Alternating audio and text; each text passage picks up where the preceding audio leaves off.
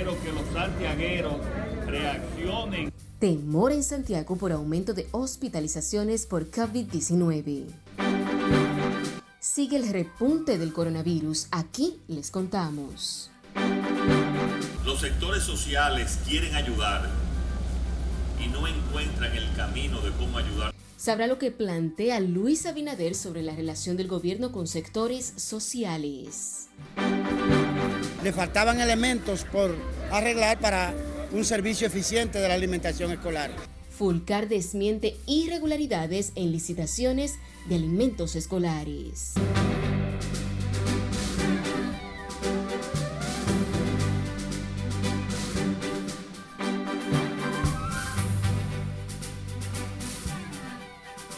Muy buenas noches, bienvenidos a esta emisión de fin de semana de Noticias RNN. Soy Janerita León. Para nosotros es un honor ser su referente informativo cada noche. Iniciamos esta emisión en Santiago, donde existe inquietud e incertidumbre por el incremento en los ingresos de pacientes con COVID-19 en los últimos días, con una reducción de las camas disponibles en casi todos los centros especializados en el tratamiento del virus. José Tomás Paulino con la historia. Que los santiagueros reaccionen para que se vacunen y logren el primer objetivo de más de un 70% de una segunda vacunación. Esta semana el presidente Luis Abinader advirtió sobre un repunte en los contagios con el letal virus después del inicio de la docencia semipresencial en escuelas y colegios privados.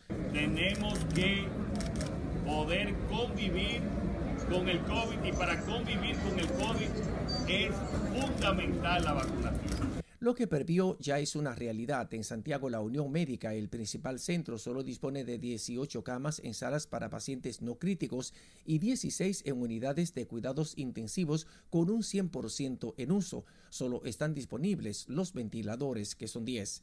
Casi al máximo funcionan también las unidades COVID en la clínica Corominas. De 30 camas, solo dos están vacías. Las seis camas de UCI están ocupadas, igual que seis ventiladores una situación prevista antes por el presidente del Colegio Médico Dominicano, Waldo Ariel Suero, quien sugirió vacunar a los niños desde los 5 años de edad. China, que es una potencia, que nosotros lo que somos somos un puntico al lado de China, está vacunando con la va a partir de los 3 años de edad. Emirato Árabe, Salvador, Chile, Pakistán, todas esas gente están esos países están vacunando a los niños por encima de los 5 años de edad y de los 2 años de edad como el caso de Cuba y 3 años como el caso de China. ¿Y por qué nosotros no? Otro centro de Santiago es el Instituto Materno Infantil con 40 camas y 16 están en uso para un 43%. En UCI hay 9 pacientes, equivalente a un 53% y están disponibles los 10 ventiladores. En el Hospital Metropolitano Homs, solo 16 de sus 87 camas para COVID están ocupadas y 6 de las 15 hábiles en UCI también están ocupados 10 de 15 ventiladores. José Tomás Paulino, RNN. Y justamente seis personas murieron y 660 se contagiaron con COVID-19 en las últimas 24 horas. Eso ubica los decesos acumulados en 4.055 desde el inicio de la pandemia. En el boletín emitido por las autoridades sanitarias este sábado confirma un rebrote del letal virus con nueve fallecimientos en los últimos dos días. Hasta hoy los casos acumulados subieron a 360.257, incluidos 6.104 casos activos. Hay 480 camas ocupadas en los hospitales para un 18% y 183 pacientes delicados en cuidados intensivos para un 30% y 114 están conectados a ventiladores para un 22%. Y tras el aumento de los casos de COVID-19 en los últimos días, las autoridades reiteran el llamado a la población para que acuda a vacunarse a los centros abiertos a nivel nacional. Hacen el llamado en momentos en que hay un aumento en internamientos en los hospitales a nivel nacional.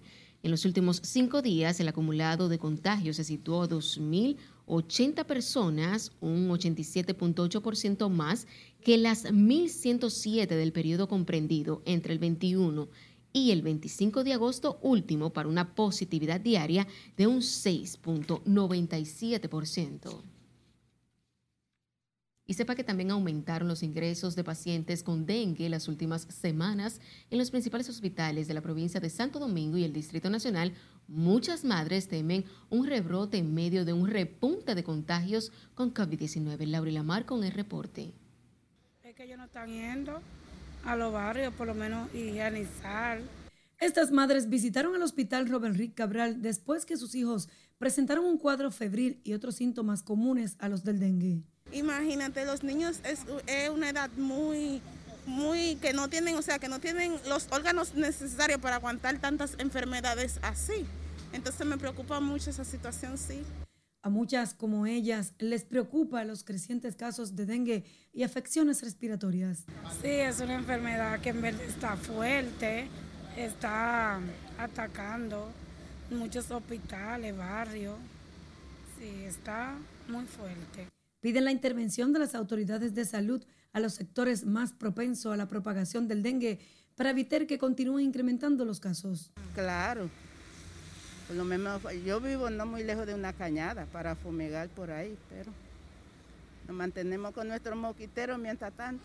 El dengue es una enfermedad viral endémica de República Dominicana transmitida por la picadura del mosquito Aedes aegypti.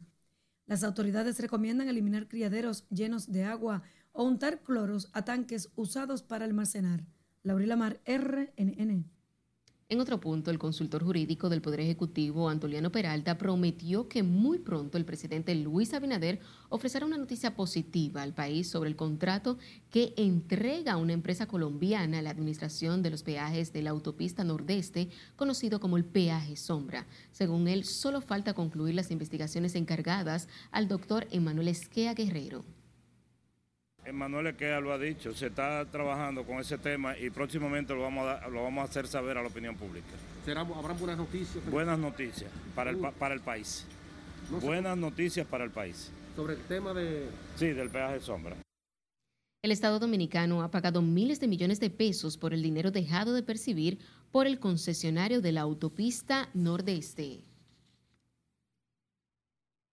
A propósito del tema, el Ministerio de Educación recibirá 43.988.6 millones de pesos más en el 2022 en comparación con el presente año, en contraste con otros 12 ministerios cuyas partidas fueron reducidas en el anteproyecto de presupuesto presentado por el gobierno al Congreso Nacional. José Tomás Paulino nos explica. Eh, la proyección que hay en este presupuesto es llevarla al 53.6% del PIB, o sea, hay, ya hay un una, una, parte de, reducción. La partida asignada a educación equivale al 4.0% del Producto Interno Bruto dispuesto por una legislación especial. De esa manera, para el venidero año le fueron asignados 231 mil 147 millones, un aumento de 34.988.6 millones, equivalente a un 17.8% de aumento respecto al presupuesto aprobado para el presente año.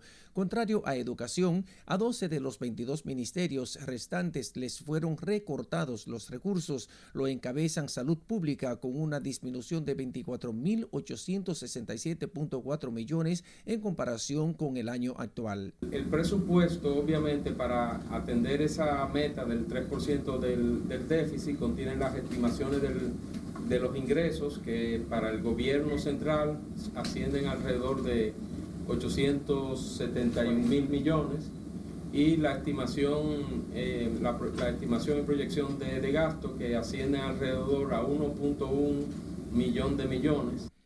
Jochi Vicente explicó que el recorte se debe al desponte del gasto destinado a frenar la pandemia, en especial en vacunas y otros materiales, insumos y reactivos de laboratorio. El presupuesto de salud para el venidero año quedará en 123.452.8 millones de pesos. Le sigue industria y comercio con un recorte de 7.216.9 millones y la presidencia de la República cuenta con una asignación de 86.044.4 millones para el ejercicio fiscal del año 2022. El año pasado, con motivo de la pandemia, nos costó emplearnos bien a fondo, junto con el gobierno, junto con el Senado de la República, justo de decirlo también, para darle salida También recibirá menos dinero obras públicas, en total 48.295.4 millones de pesos, 914.6 millones menos que el presupuesto que ejecuta en el presente año. Lo contrario ocurrió con Interior y Policía. Su asignación para el 2022 será de 50.918.6 millones, un aumento de 5.551.2 millones de pesos, un total de 12.2% de incremento con relación al presupuesto aprobado en el 2021 y un 0.9% del Producto Interno Bruto. Parte de esos recursos serán transferidos a la Liga Municipal Dominicana para los gobiernos locales, a los programas de seguridad, de control migratorio y el plan de reducción de delincuencia y criminalidad. José Tomás Paulino, RNN. El vocero del diputados de la Fuerza del Pueblo, Rubén Maldonado, y el vicedecano de Economía de la UAS, Antonio Siriaco, coincidieron en que está sobreestimado unos 25 mil millones de pesos el proyecto de presupuesto del Estado sometido ayer al Congreso Nacional por un monto de 1.046 mil millones de pesos. Consideran que los ingresos proyectados son muy elevados en el entorno internacional todavía adverso y con una previsible espiral inflacionaria presupuesto se formula en términos nominales, por eso pienso yo que el gobierno ha estimado esos niveles de ingresos, que no son seguros y que en cierta manera no son ingresos que están sustentados en mayores impuestos. Y eso, en cierta manera, podría hacer que los ingresos estén sobreestimados o sobrevaluados. Pero vemos cómo inmiscuyen en este presupuesto una gran cantidad de reforma con el debido objetivo fundamental de pasarla por debajo de la mesa. Por otro lado, tenemos que ellos presentan un 3% de, de déficit. Y ante toda la luz, toda luz, eso todos sabemos que es imposible. Maldonado y Siriaco advierten que el gobierno deberá buscar dinero internacional para equilibrar el déficit del presupuesto estimado un 3%, aunque consideran que podría aumentar. Sugieren imprimir mayor eficiencia al gasto público con prioridad en los sectores más vulnerables. Y volvemos con el mandatario Luis Abinader, quien llamó este sábado a fortalecer las relaciones entre el gobierno y los sectores sociales a fin de contribuir con el desarrollo del país con base al fomento de la educación, el deporte y los valores familiares. Laura Lamar nos cuenta más. Que decía que una sociedad donde los sectores sociales quieren ayudar y no encuentran el camino de cómo ayudar tiene problemas al encabezar el inicio de los trabajos para la construcción de un complejo educativo y deportivo en Managuayabo, el mandatario aseguró que el aporte del sector empresarial y la sociedad civil son fundamentales para impulsar el desarrollo nacional. Nosotros tenemos que fortalecer ese vínculo entre los sectores sociales, deportivos, educativos, empresariales, que estamos haciendo voluntariados también para hospitales, para escuelas, para instalaciones deportivas, para instalaciones culturales. Hay mucha gente, así también como Carolina y Pedro, que quieren devolver lo que Dios le ha dado. El complejo, con inversión superior a los 800 millones de pesos, estará compuesto por ocho edificios para escuelas, servicios médicos y sociales y un estadio de béisbol también canchas deportivas y otras estructuras que generará 600 empleos durante su construcción y 350 permanentes. Para mí, yo pienso que no son los trofeos, no son los números, no son las, cosas que yo he hecho y he logrado como pelotero, sino eh, el legado. Y este es mi legado, esto es lo que yo quiero dejar. Educación, oportunidades y puertas abiertas para todos los que quieran entrar el complejo educativo y deportivo Hay Poder en Aprender contará con cinco edificios de docencia general, donde estarán distribuidas las aulas de primaria y secundaria, un edificio de talleres, laboratorios, cuatro canchas, dos comedores, un polideportivo techado, un centro de gestión y servicios comunitarios. Con el lema Hay poder en aprender, el complejo deportivo y educativo procura formar atletas de alto rendimiento técnicos profesionales en distintas áreas y promover la educación inclusiva. Laurila Mar, RNN. Y recuerden seguirnos en las diferentes cuentas de redes sociales con el usuario arroba noticias RNN a través de nuestro portal digital www.rnn.com.do porque actualizamos todas las informaciones las 24 horas del día, los 7 días de la semana. También recuerde escuchar nuestras dos emisiones de noticias a través de Spotify y demás plataformas digitales similares, porque RNN Podcasts es una nueva forma de mantenerse informados con nosotros. Si no hay un control, que se le ponga un control. Nos vamos a una pausa. Cuando retornemos, sabrá lo que plantea Pedro Martínez sobre el dopaje en República Dominicana. Pónganse de acuerdo porque ya uno tiene una inversión. Y la reacción de choferes y transportistas por sentencia constitucional que prohíbe venta de rutas del transporte. Siga con RNN Emisión Fin de Semana.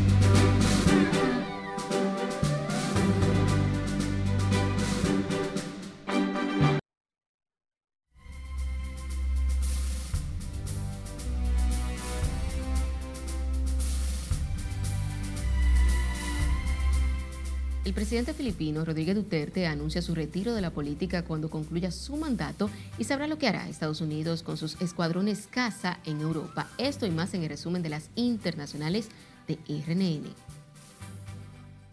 La Fuerza Aérea de Estados Unidos anunció que reactiva su primer escuadrón de cazas en Europa y va a dotarlo de 27 aviones F-35A. El escuadrón 495, apodado las Valquirias, fue creado en tiempos de la Segunda Guerra Mundial y se restablece 30 años después de su designación como escuadrón de cazas. El escuadrón opera en la base aérea británica Lincoln Heath y se prevé que el primer caza F-35A llegue ahí a finales de este año. Contará con alrededor de 60 miembros del personal, informó el teniente coronel Ian McCangley. Un hombre armado con una katana o espada samurái vestido de ninja atacó a varios soldados de las Fuerzas Especiales de Estados Unidos que entrenaban en un aeropuerto de California, obligándoles a atrincherarse en un hangar, informó este jueves el periódico del Departamento de Defensa del país. La farmacéutica Merck ha anunciado este viernes que solicitará a las autoridades sanitarias de Estados Unidos la autorización de su pastilla experimental que redujo a la mitad el riesgo de hospitalizaciones o muerte en los pacientes contagiados de COVID-19 que participaron en el ensayo clínico de la compañía. Un gran tumulto funerario de la era de bronce ha sido desenterrado en el condado noruego de Trondelag, en la alberga de la base aérea de cazas furtivos F-35 de producción estadounidense y donde se realizan también muchos ejercicios de la OTAN, informa la emisora nacional NRK. El presidente de Filipinas, Rodrigo Duterte, ha anunciado este sábado que se retirará de la política cuando termine su mandato y no buscará la vicepresidencia. Su decisión de no participar en la carrera por el cargo de vicepresidente del país se debe a los temores de que podría violar la constitución al evadir la ley, según explicó. En las internacionales, Laurila Mar, RNN. Retomando con las informaciones nacionales, fueron apresadas 595 personas, incluidas 8 supuestos delincuentes, en 113 allanamientos realizados por la Policía Nacional en las últimas 24 horas con la participación de representantes del Ministerio Público. Un informe preliminar reporta la incautación de 24 armas de fuego sin licencia de porte, cuatro de ellas de fabricación casera y 39 armas cortopunzantes. Los oficiales decomisaron 12 porciones presuntamente de marihuana, 56 porciones de crack, un gramo de cocaína y dos balanzas para pesar drogas retuvieron 32 vehículos desprovistos de documentos para fines de investigación, 20 teléfonos celulares y 44.525 pesos en efectivo. Toquemos otro punto. El Ministerio de Agricultura aseguró el control de los focos de contaminación de la peste porcina africana que diezmó la población de cerdos a nivel nacional y el gobierno pagó unos 500 millones de pesos por los animales sacrificados. Lo informó el titular de esa institución, Limber Cruz, al tiempo que informó que han tomado todas las precauciones para evitar nuevos brotes de la enfermedad.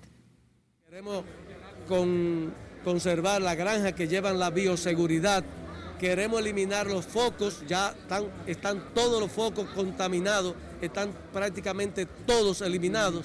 En ese sentido hemos ido avanzando bien. Se han sacrificado unos 70 mil cerdos más, hemos ignorado otros que lo tenemos guardado para, para situaciones de alta demanda.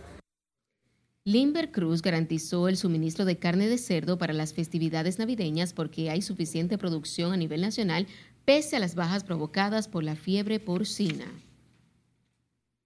En el último año, el gobierno entregó 879 millones de pesos a los productores agropecuarios en financiamiento a tasa cero a través del Banco Agrícola como parte del plan de reactivación económica. Lo informó el ministro de Agricultura, Limber Cruz, quien indicó que los recursos han permitido aumentar la productividad y rentabilidad de las cosechas. En un acto en San Francisco de Macorís habló de mejoras en la producción de arroz, cacao y otros y que están listas para la nueva siembra de 54.321 tareas de tierra de manera gratuita a 2.346 productores. El director ejecutivo del Instituto Nacional de Aguas Potables y Alcantarillados, Wellington Arnaut, y el ministro administrativo de la presidencia, José Ignacio Paliza, dieron el primer palazo para iniciar la rehabilitación de la planta de tratamiento de aguas residuales en el municipio Castillo de la provincia de Duarte. Recordó la promesa del presidente Luis Abinader de llevar agua potable y saneamiento a todos los hogares dominicanos como garantía de salud a la población. Por lo tanto, la provincia de Duarte está de júbilo hoy, ya que no solo Pimentel, también Castillo y próximamente iniciaremos la rehabilitación y colocación de todas las tuberías que faltan en el municipio de Villarriba y la nueva planta de tratamiento de Villarriba. Así pues. Arnau también supervisó el avance de los trabajos del sistema de alcantarillados en el municipio de Pimentel. El funcionario prometió para enero próximo la entrega de las obras actualmente en ejecución por empresas del Grupo Estrella. La Central Nacional de Transporte anunció su respaldo a la sentencia del Tribunal Constitucional que establece como propiedad del Estado las rutas de transporte y los que adquirieron algunas están preocupados por la inversión ya realizada. Nelson Mateo con los detalles. Pues yo entiendo que estamos en lo correcto. Sería, sería algo de justicia. Williams Pérez Figuereo considera que esa interpretación del Tribunal Constitucional reconoce al Estado el derecho que siempre ha tenido sobre las rutas que las centrales sindicales venden hasta los choferes. Pero que nosotros tenemos el derecho, no existe tal derecho. Allí solo lo que tenemos es un contrato de operación y cuando nos toca renovar, que es el caso de ahora, que estamos renovando contratos, y revisamos y leemos, ahí dice claro, las rutas son del Estado. Desde su punto de vista, con base a esa sentencia, el gobierno puede retirar las rutas del transporte a cualquier sindicato. Usted podrá eh, trabajarla y hay un compromiso que tiene que trabajar los 365 días del año, a menos que no haya catástrofe, huracán o guerra. Entonces ahí usted puede parar el transporte. De lo contrario, tampoco puede abandonar la ruta ni paralizarla. Porque si usted intenta paralizar la ruta y dejar los usuarios a pie, entonces eso pesa, que puede ser eh, rápidamente desplazado y el Estado Dominicano asignarle, adjudicarle esa ruta a otro operador. Muchos choferes que ya han pagado hasta 500 mil pesos por un derecho a usar las rutas están preocupados. Pónganse de acuerdo porque ya uno tiene una inversión, que ustedes lo saben, y el Estado también. ¿Cierto? Y hay que comer los hijos, ¿verdad? Oh, pero venga acá, patrón, hay que se pagar casa, comerlo, todo. Eso es el empleo de nosotros. Entonces el que hace su lío, que invierte en ruta para buscarse su chelito de aquí, entonces dime tú. Vamos a defender nuestro derecho donde tengamos que defenderlo, porque tenemos ya una vida operando la ruta y yo creo que las cosas arbitrarias lo que traen esas situaciones. La sentencia del Tribunal Constitucional define las rutas del transporte como un bien jurídico que no deben ser usadas por terceros hay 24 mil de ellas para transporte de pasajeros y de cargas en poder de compañías privadas. Nelson Mateo, RNN. El ministro de Educación, Roberto Fulcar, negó este sábado supuestas irregularidades en las licitaciones para el almuerzo escolar denunciadas por suplidores. Informó que el Instituto de Bienestar Estudiantil y suplidores acordaron iniciar las licitaciones para los centros con tanda extendida dentro de dos semanas. Al contrario, Ayer el INAVIE, junto con las asociaciones de suplidores, ha arribado a un acuerdo porque ellos pidieron dos semanas debido a que, según informaron, le faltaban elementos por arreglar para un servicio eficiente de la alimentación escolar. Y han llegado a un acuerdo anoche, un consenso, para facilitarles una semana más. De manera que todo está bien. Suplidores del almuerzo escolar habían denunciado anomalías en las licitaciones del INAVIE por un monto superior a los 12 mil millones de pesos. En otro punto, el ex pelotero de grandes ligas y miembro del Salón de la Fama, Pedro Martínez, exhortó este sábado poner mayor control en el uso de sustancias prohibidas en todas las disciplinas deportivas para asegurar la salud y el exitoso desempeño de los atletas. Recordó que jugó para el béisbol de grandes ligas, Pese a estrictos controles en los países más exigentes, se escapan algunos casos de uso de esteroides y otros fármacos proscritos.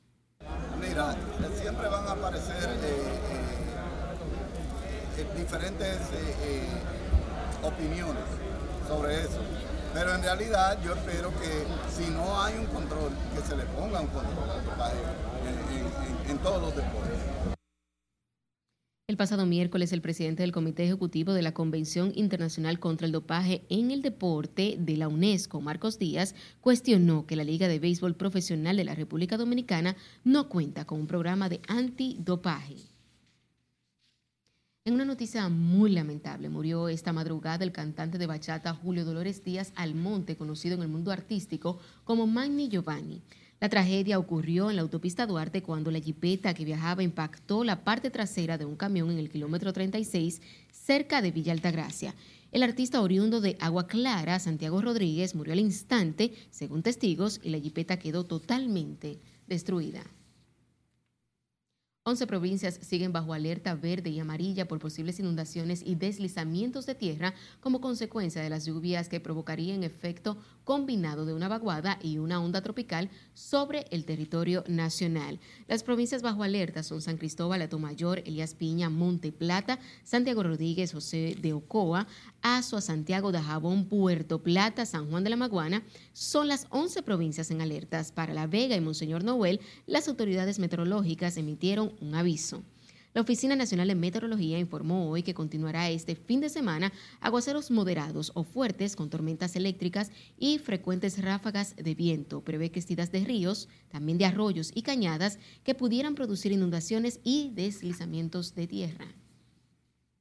Toquemos ahora otro punto, porque 74 ciudadanos han sido extraditados por las autoridades dominicanas en la actual gestión por su vinculación al negocio del narcotráfico justo entre el 19 de agosto y el 11 de septiembre últimos, más de 26.992 kilogramos de drogas fueron decomisados en el territorio nacional, suman más de 20 toneladas en la actual gestión.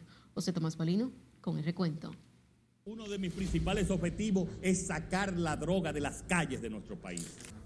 La colaboración interagencial ha sido determinante para endurecer los golpes al crimen organizado, aunque no está incluido en el balance final. El último cargamento de 277 paquetes de cocaína fue incautado ayer en una avioneta procedente de Sudamérica, obligada a aterrizar en Pedernales por aviones supertucanos. Los ocupantes de la aeronave se vieron obligados a hacer un aterrizaje forzoso los operativos son realizados por miembros del organismo antinarcóticos con el apoyo del Ministerio Público, cuerpos militares y organismos de inteligencia, incluida la DEA norteamericana. En territorio nacional han sido decomisados 26.292.13 kilogramos y 6.174.03 en aguas internacionales con la colaboración de las agencias dominicanas. Un total de 17.334 personas han sido detenidas, el 94% de ellas de nacionalidad dominicana y el 6% extranjera. La acción antinarcótica es realizada por aire, tierra y mar. Ha permitido recuperar 175 armas de fuego, 1.944 automóviles a bandas organizadas que han sido desmanteladas. El presidente de la Dirección Nacional de Control de Drogas, contraalmirante Rafael Cabrera Ulloa, ha sido insistente en la importancia de los esfuerzos conjuntos para erradicar el crimen del narcotráfico. Que nosotros somos una institución que debe contribuir enormemente a la tranquilidad y a la seguridad de nuestra población. Las redes narcóticas movilizan miles de millones de dólares a escala internacional. Son una amenaza a la estabilidad democrática, la institucionalidad y la paz de las naciones. Por eso la lucha para combatirla es un tema de recurrente análisis en los más importantes foros mundiales. José Tomás Paulino, RNN. Y con esta información finalizamos esta emisión de fin de semana de Noticias RNN. Feliz sueño.